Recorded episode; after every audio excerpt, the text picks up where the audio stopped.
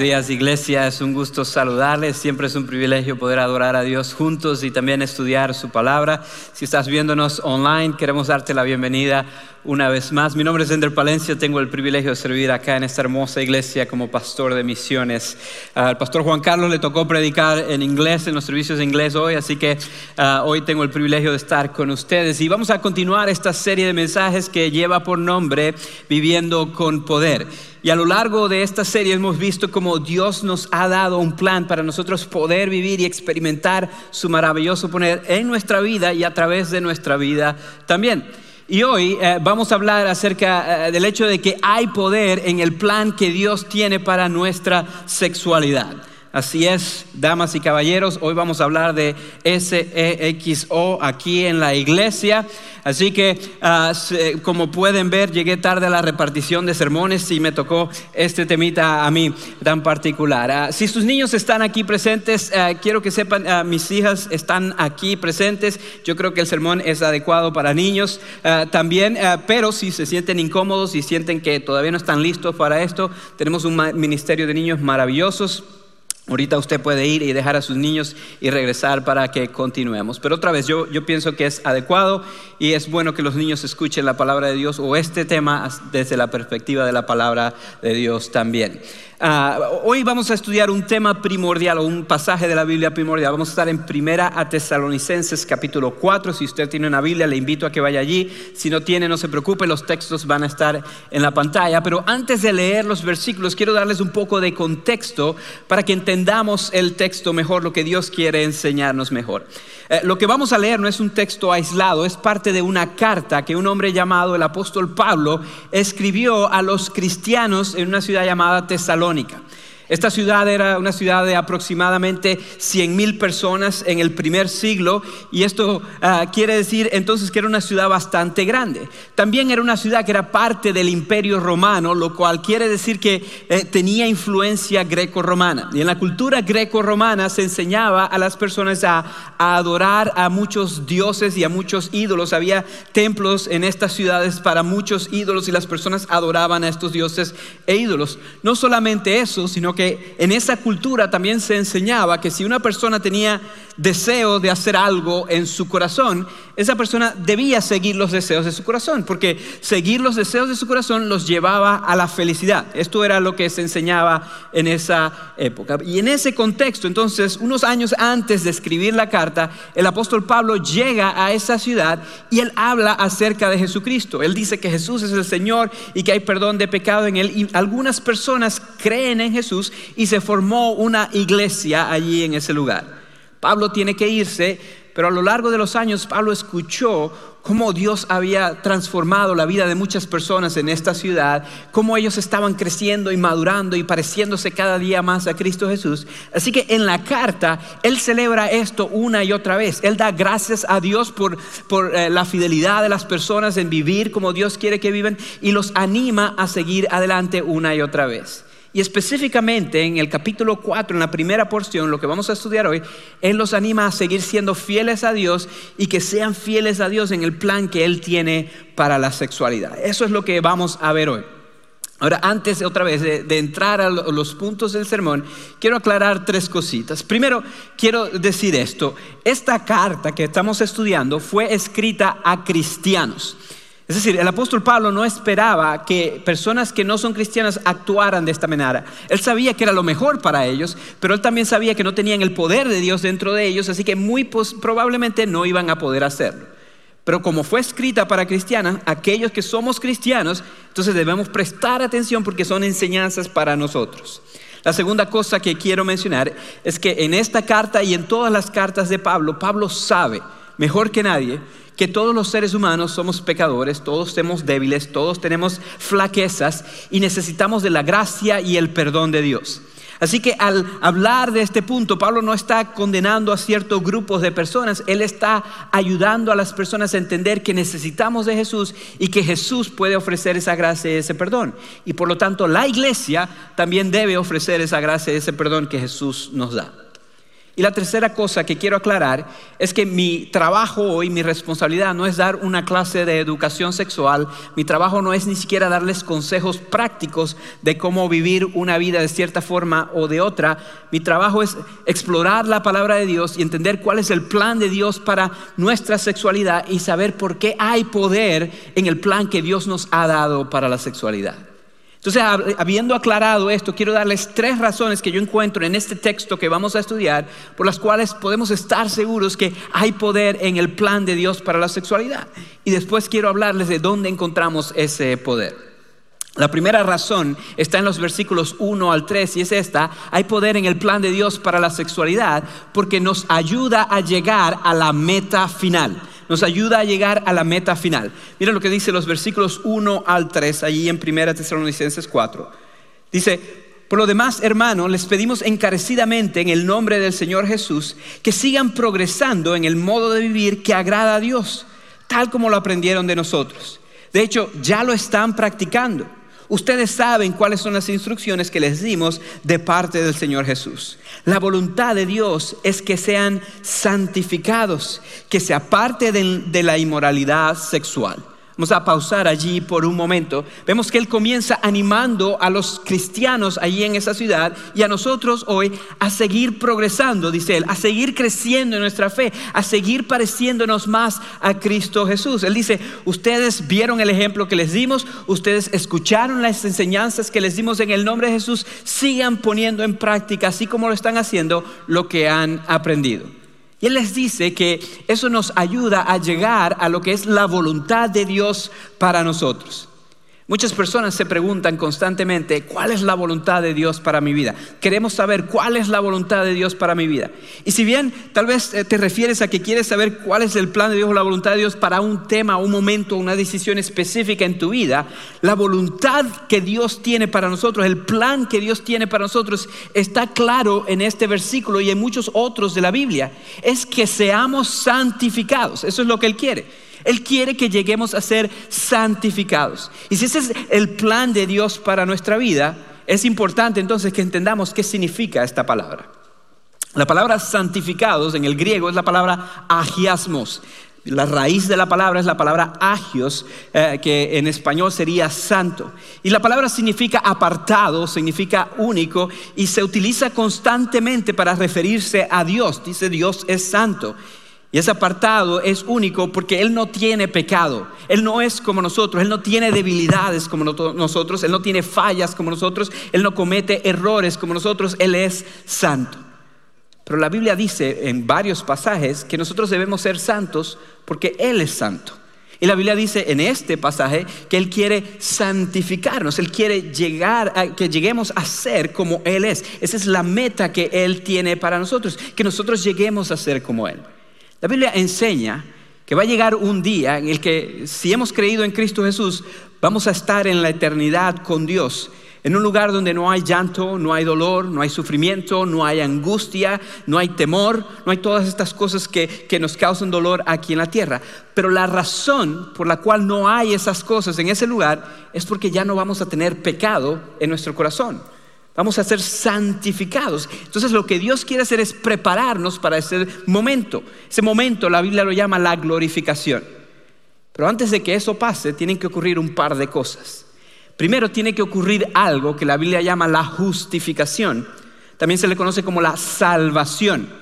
Y es que tenemos que llegar a un momento en el que entendamos que todos nosotros tenemos debilidades, tenemos pecados, que Dios es santo, pero nosotros no lo somos. Y por mucho que intentemos, no podemos llegar a ser como Dios, perfectos como Dios, en nuestras propias fuerzas. Pero Dios, por amor a nosotros, envió a su Hijo Jesús a morir en una cruz para pagar por nuestro pecado. Y si ponemos nuestra fe en Él, podemos ser perdonados y apartados, somos justificados para un día vivir en la eternidad con Dios. Esa es la primera cosa que tiene que ocurrir. Y tal vez eso no ha pasado en tu vida, mi oración es que hoy llegue a suceder, pero yo diría que la mayoría de personas que me están escuchando hoy, sea que están en este auditorio o están en el internet, probablemente eso ya ocurrió en su vida. Pero si somos honestos, sabemos que todavía no hemos sido santificados, ¿verdad? Todavía tenemos luchas, todavía tenemos debilidades, todavía tenemos fallas. Entonces la mayoría de nosotros estamos ahí en el medio de esas dos cosas. Ya hemos sido salvos, pero no hemos sido glorificados. La Biblia llama a esa jornada, todo ese espacio en el medio, la santificación. Es un proceso que Dios eh, eh, nos lleva eh, por medio de su Biblia y por medio de, de, los sermones que escuchamos, por medio de las canciones que escuchamos, por medio de otros creyentes, Él nos va mejorando cada día, haciendo, si lo dejamos, haciéndonos cada día más como el Señor Jesús. Ese proceso se llama la santificación. Entonces cuando Dios nos da ah, planes, cuando Dios ah, eh, nos da bendiciones, cuando Dios piensa en nosotros, tenemos que entender que Él tiene esa meta en mente, lograr santificarnos. La voluntad de Dios es rescatarnos, es santificarnos y es perfeccionarnos para la eternidad. Eso es lo que Dios quiere hacer en nosotros. Ahora, el problema es que nosotros todavía tenemos estos cuerpos pecaminosos y todavía tenemos un enemigo que manda tentaciones constantemente a nosotros y todavía vivimos en una sociedad que nos dice cosas similares a lo que la sociedad decía en Tesalónica, que debemos seguir los deseos de nuestro corazón, que si tu cuerpo quiere algo, si tu corazón quiere algo, tú deberías buscarlo y perseguirlo porque eso es lo que te va a hacer feliz. Y nuestros cuerpos, las tentaciones que enfrentamos y la sociedad que, en la que vivimos nos lleva a querer experimentar gratificación constantemente. Y la gratificación es simplemente satisfacer un deseo y que tal vez te haga contento o feliz por un ratito, pero que al final tal vez te puede hacer más daño. Y nuestro corazón constantemente quiere ser gratificado en muchas formas. Y una de las formas es en el apetito o en el área sexual. Pero yo quiero que entiendas algo.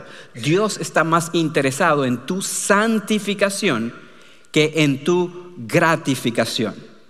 Nosotros constantemente le pedimos cosas a Dios que son para nuestra gratificación.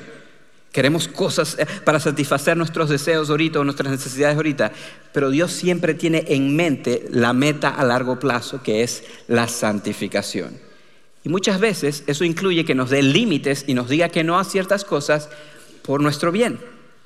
Creo que la mejor manera que puedo explicar esto es usando a nuestros hijos como ejemplo. Aquellos que somos padres sabemos que amamos a nuestros hijos con todo nuestro corazón, pero porque amamos a nuestros hijos con todo nuestro corazón, no podemos darle a nuestros hijos todo lo que sus corazones desean, todo lo que ellos quieren. ¿Por qué? Porque sus corazones son engañosos y sus corazones pueden querer cosas que no son buenas para ellos. Sus corazones pueden decir, esto es lo que te va a hacer feliz, esto es lo que te va a satisfacer. Si tienes esto vas a estar tranquilo. Pero tú y yo, que somos padres, sabemos que si les damos todo lo que ellos quieren, eso no va a terminar bien. De la misma forma, Dios es nuestro buen Padre. Él quiere lo mejor para nosotros. Y tal vez nuestros deseos quieren algo y la sociedad en la que vivimos nos dice, haz lo que quieres hacer y serás feliz, pero Dios tiene una meta para nosotros. Él quiere santificarnos y por eso Él a veces pone límites. Y Él nos ha dado un plan o nos ha puesto límites para la sexualidad, para que según ese plan podamos ser santificados. Y Él nos dice allí claramente que el plan de Dios para santificarnos incluye apartarnos de la inmoralidad sexual. Eso es lo que dice el versículo 3. Esa palabra apartarnos también se puede traducir como alejarse de o refrenarse de algo, no participar en algo. Y las dos palabras que se tradujeron como inmoralidad sexual, en realidad es una palabra en el griego. Es la palabra porneia. Es de donde nosotros en español sacamos la palabra pornografía. Y la palabra incluye muchas cosas en el griego.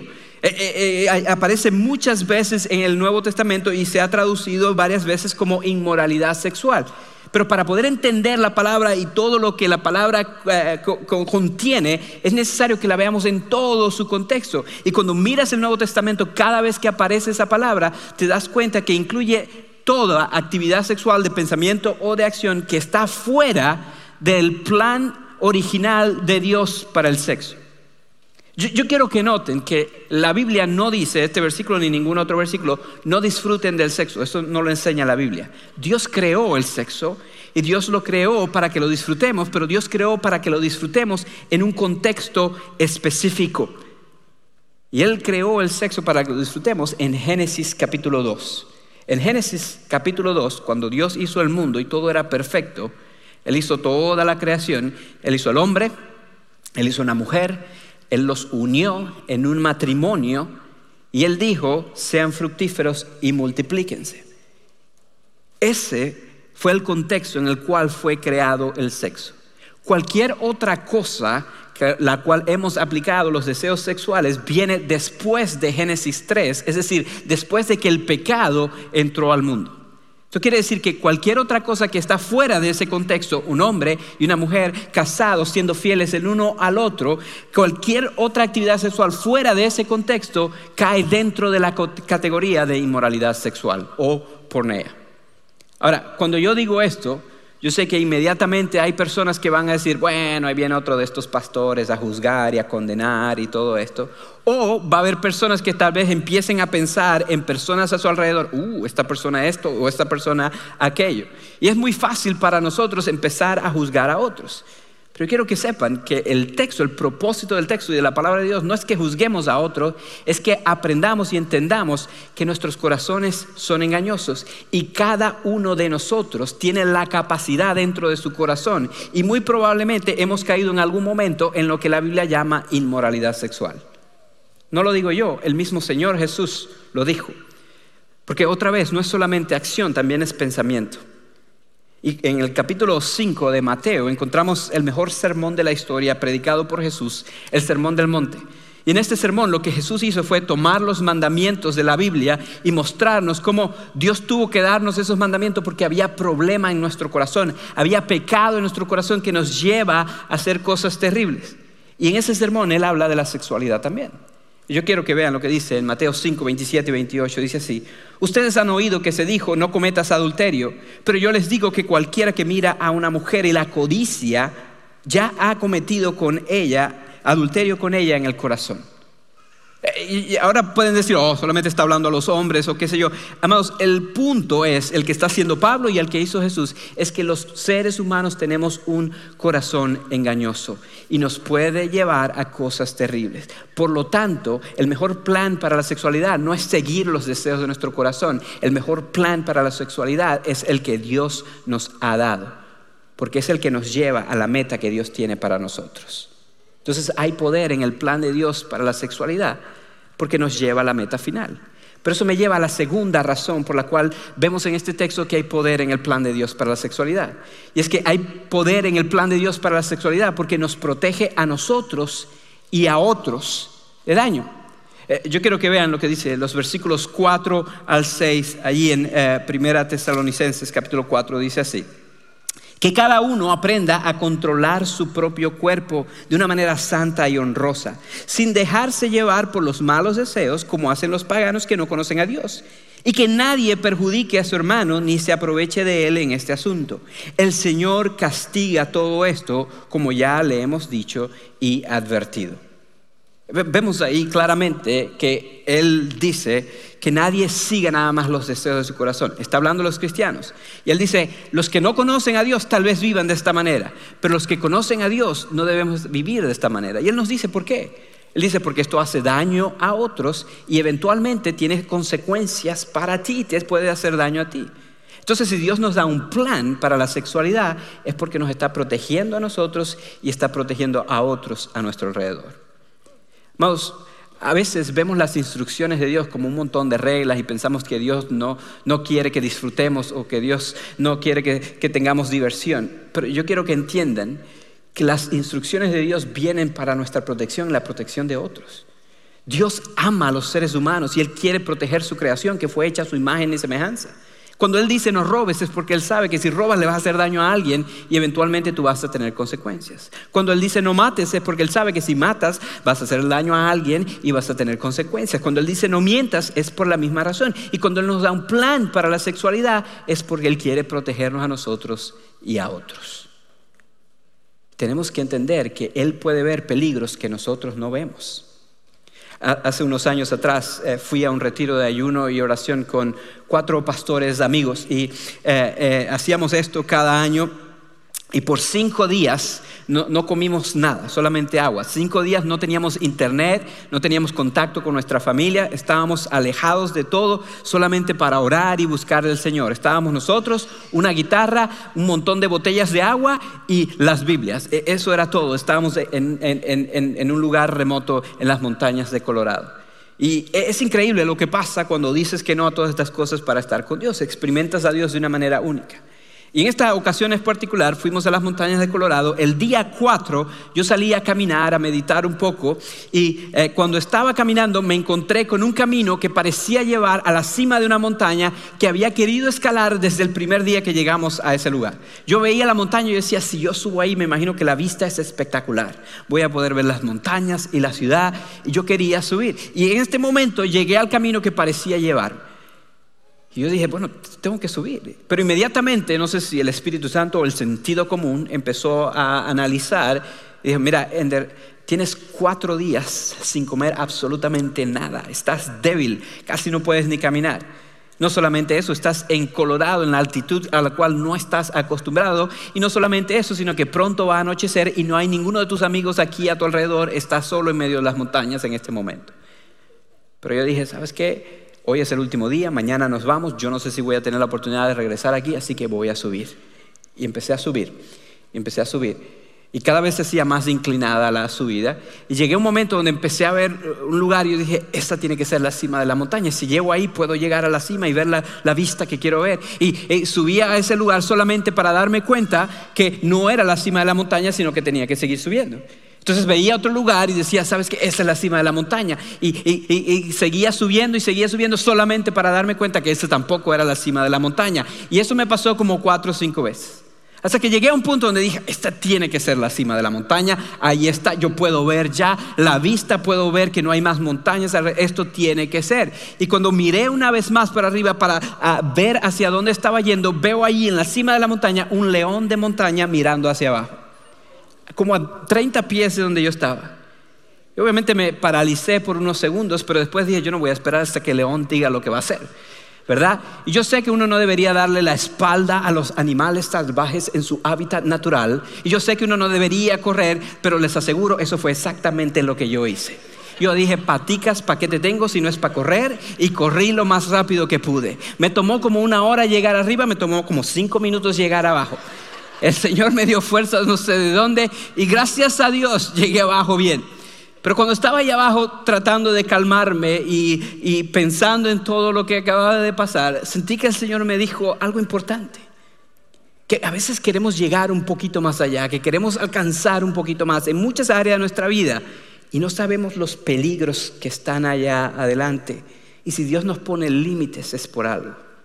Y amados, yo quiero que sepa, la Biblia enseña que el enemigo, el diablo, es como un león rugiente buscando a quien devorar. La Biblia enseña que Él quiere robar, matar y destruir. Él no quiere que tú experimentes la vida que Dios tiene para ti. Y yo te aseguro, te aseguro que una de las cosas que Él va a usar para atraerte son tus deseos sexuales.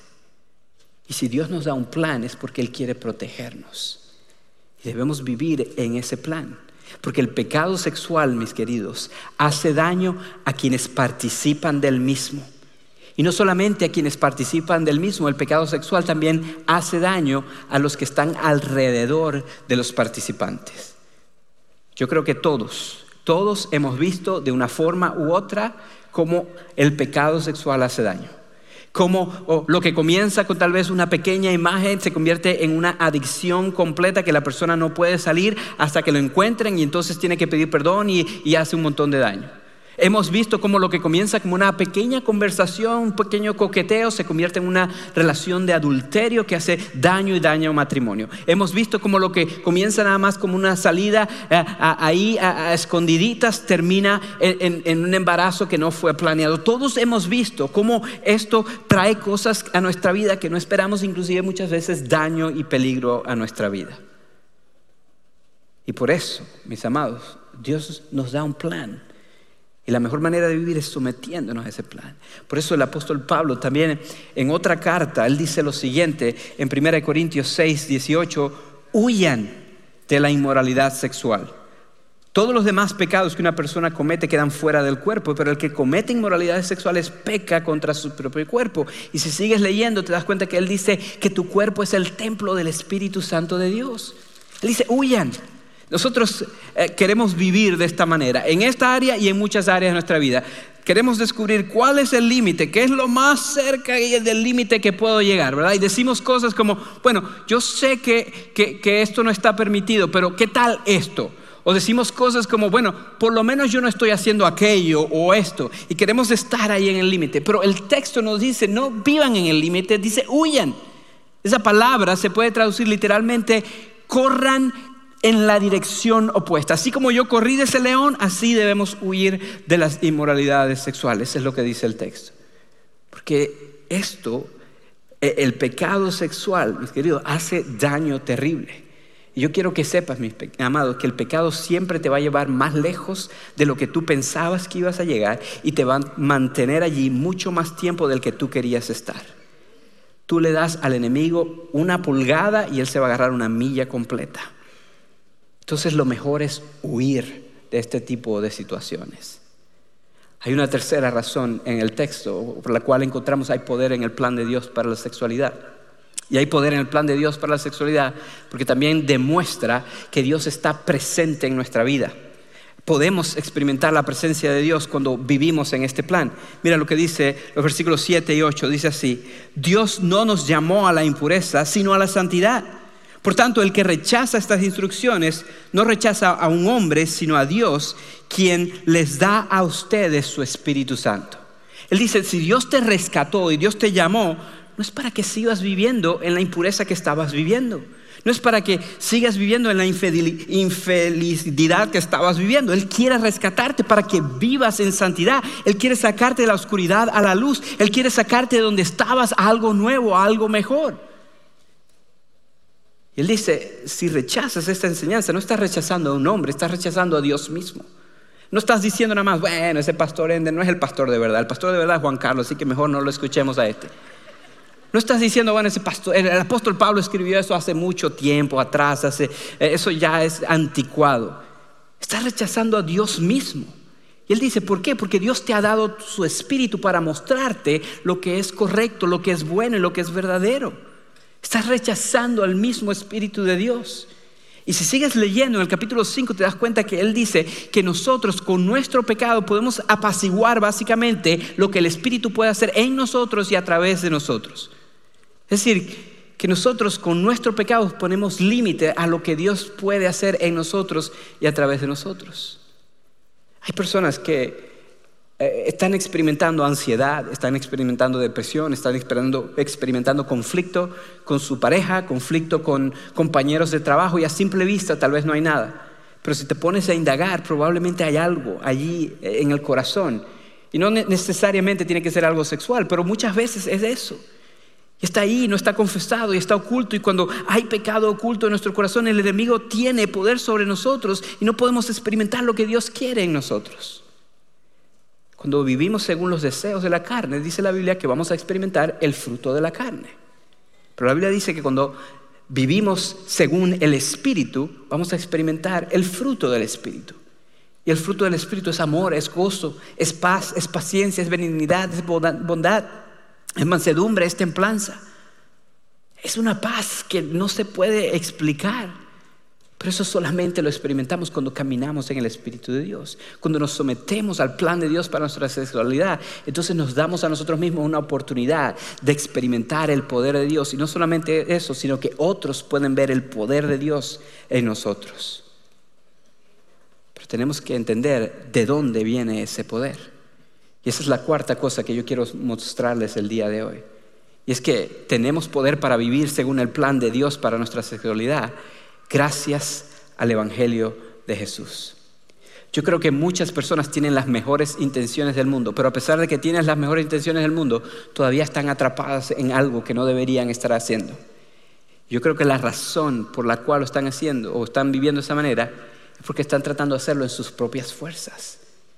Y el mismo Señor Jesús dijo que el espíritu quiere, pero la carne es débil, ¿verdad? Entonces tenemos que entender que esto no es algo que se hace en nuestras propias fuerzas, pero que gracias a Dios Dios nos ha dado el poder para poder salir libres de todo esto. Tenemos que entender que el poder de Dios en nosotros puede darnos la libertad que tanto anhelamos. Yo creo que muchas veces, lamentablemente, creemos que el Evangelio de Jesús es solamente para la justificación o la salvación. Somos perdonados y un día vamos a estar con Jesús. Pero pensamos que queda de nosotros completamente vivir todo este proceso de santificación. Y yo quiero decirte hoy, buenas noticias, amados, que el Evangelio de Jesús no es solamente para nuestra salvación, sino que también es poder para nuestra santificación. Yo quiero que sepas, mi amado, que así como nosotros no tenemos el poder para salvarnos a nosotros mismos, no tenemos el poder para santificarnos a nosotros mismos. Pero así como Dios en su gracia y en su amor proveyó un camino para que podamos ser salvos, Él también en su gracia y en su amor provee un camino para que podamos ser santificados. Él nos da el poder, amados. La Biblia enseña que cuando creemos en Jesús, el Espíritu Santo de Dios viene a vivir en nosotros. Jesús dijo que el Espíritu va a morar en ustedes y va a recibir poder para ser testigos, para ser testigos de su amor por medio de nuestras palabras, pero también por nuestra manera de vivir. Cuando confiamos en el Señor Jesucristo en todas las áreas de nuestra vida, aún en esta área, entonces Él puede transformarnos. Yo les dije al principio que este texto no es un texto aislado, es parte de una carta. Yo quiero que veas cómo en toda la carta, desde principio a fin, Pablo menciona que esto es posible, vivir de esta manera es posible gracias al poder del Evangelio de Jesús en nosotros. Que Dios puede hacer por nosotros lo que no podemos hacer por nosotros mismos. Mira lo que dice en el primer capítulo, Primera Tesalonicenses 1, 4 al 6, dice así. Hermanos amados de Dios, sabemos que Él los ha escogido porque nuestro Evangelio les llegó no solo con palabras, sino también con poder es decir, con el Espíritu Santo y con profunda convicción. Como bien saben, estuvimos entre ustedes buscando su bien. Ustedes se hicieron imitadores nuestros y del Señor. Él dice allí claramente, el Evangelio llegó a ustedes y llegó no solamente con palabras, sino también con poder. Y el Espíritu Santo llegó a ustedes y ustedes vieron cómo Dios nos había transformado a nosotros y ustedes empezaron a ser transformados y nos empezaron a imitar, pero no nos están imitando a nosotros, están imitando a Jesús, están convirtiendo con Jesús. Pero Él dice, es posible esto gracias al poder del Evangelio. Esa palabra evangelio es las buenas noticias de que Jesús murió en una cruz por nosotros, de que Él hizo por nosotros lo que no podemos hacer por nosotros mismos y que si nos rendimos ante Él, Él puede transformarnos. En el poder del evangelio podemos vivir de esta manera.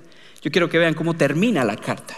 En el capítulo 5, versículo 23 al 24 dice así, ahí mismo, primera Tesalonicenses, que Dios mismo, que Dios mismo, el Dios de paz, los santifique por completo y conserve todo su cuerpo, espíritu, alma y cuerpo, irreprochable para la venida de nuestro Señor Jesucristo. El que los llama es fiel y así lo hará. Dios mismo los va a santificar. Si Dios comenzó una buena obra en ustedes, Él la va a ir perfeccionando todos los días hasta el día de Jesucristo. Si Él te llamó, si Él te rescató de la oscuridad y Él te va a dar una eternidad con Él, puedes estar seguro de que Él te va a dar el poder para poder ser libre de cualquier cosa que necesites ser libre aquí en la tierra. Pero tienes que aprender a confiar en Él.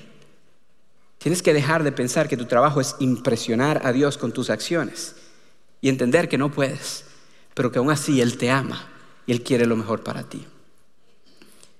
Eh, cuando yo conocí a mi esposa, estábamos bien jóvenes y porque estábamos bien jóvenes eh, y decidimos casarnos, eh, mi esposa, perdón, mi, suegra no estaba lista para eso.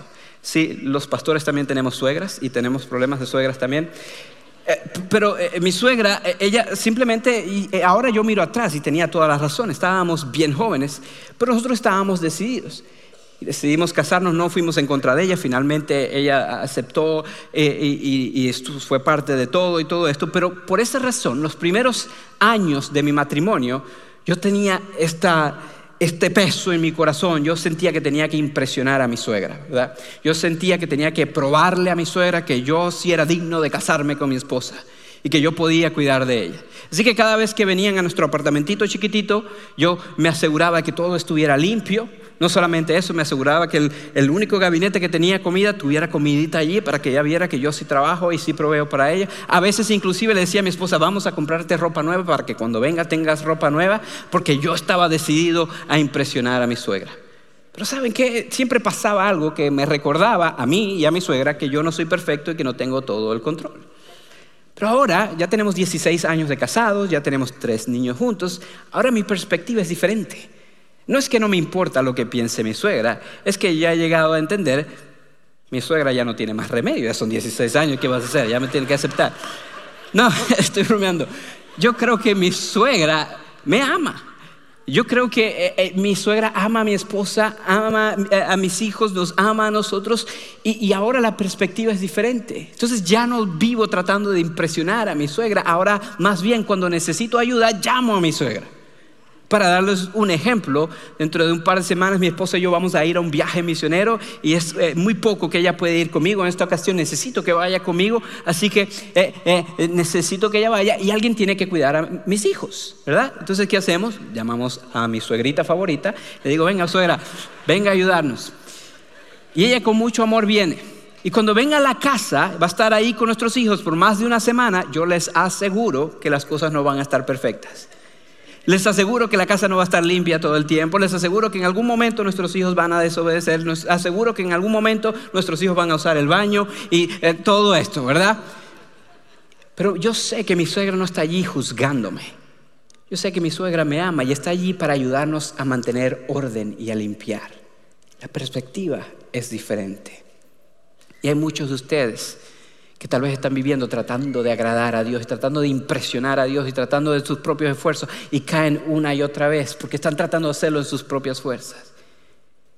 Yo quiero que sepas, mi amado, que lo que le enseña la Biblia es que Dios te ama a pesar de ti. A pesar de tus errores, a pesar de tu pecado, a pesar de lo que has hecho, Él envió a Jesús a morir en una cruz por ti. Entonces tu trabajo no es tratar de impresionar a Dios, tu trabajo es rendirte ante el amor de Dios. No es hacer más, es creer más y abrirle cada área de tu vida para que Él pueda entrar y limpiar y mantener orden. Y hay algunos de ustedes que no están experimentando el gozo y el poder que Dios quiere que experimente por esta razón. Algunos de ustedes inclusive tal vez estás enojado con Dios, con la religión, porque piensas que nunca vas a poder, nunca has podido. Y hoy entendiste, eso no es el Evangelio de Jesús. El Evangelio de Jesús no dice, pórtate bien para que Dios te ama. El Evangelio de Jesús dice, Dios te ama y por lo tanto tienes el poder para portarte bien. Y es muy diferente, hermanos. Es muy diferente. Si tú no conoces a Jesús, yo te animo a que hoy sea el día que tú entregues tu vida a Jesús. Y si tú ya conoces a Jesús, yo te animo que si hay un closet, y tal vez es el de la sexualidad, que no le has abierto al, para que entre, que hoy sea el día en que se lo entregues y que Él pueda cambiarte por completo. Déjenme orar por ustedes. Amado Dios, gracias por tu amor, por tu gracia y por tu misericordia. Gracias porque tu palabra nos enseña que somos débiles, que tenemos flaquezas y tenemos pecado, pero también nos enseña que tú nos amas tanto que proviste una solución. Y esa solución es Jesús. Y gracias que en Él tenemos un plan para todo, aún en nuestra sexualidad. Y te pedimos que por fe nos ayudes a someternos a ese plan, confiando en que hay poder en ese plan porque nos ayuda, Señor, a llegar a la meta final, porque nos protege de, mal y porque también es obvio que tú estás presente en nuestra vida. Te, te amamos, Señor, y oramos en el nombre de Jesús. Amén.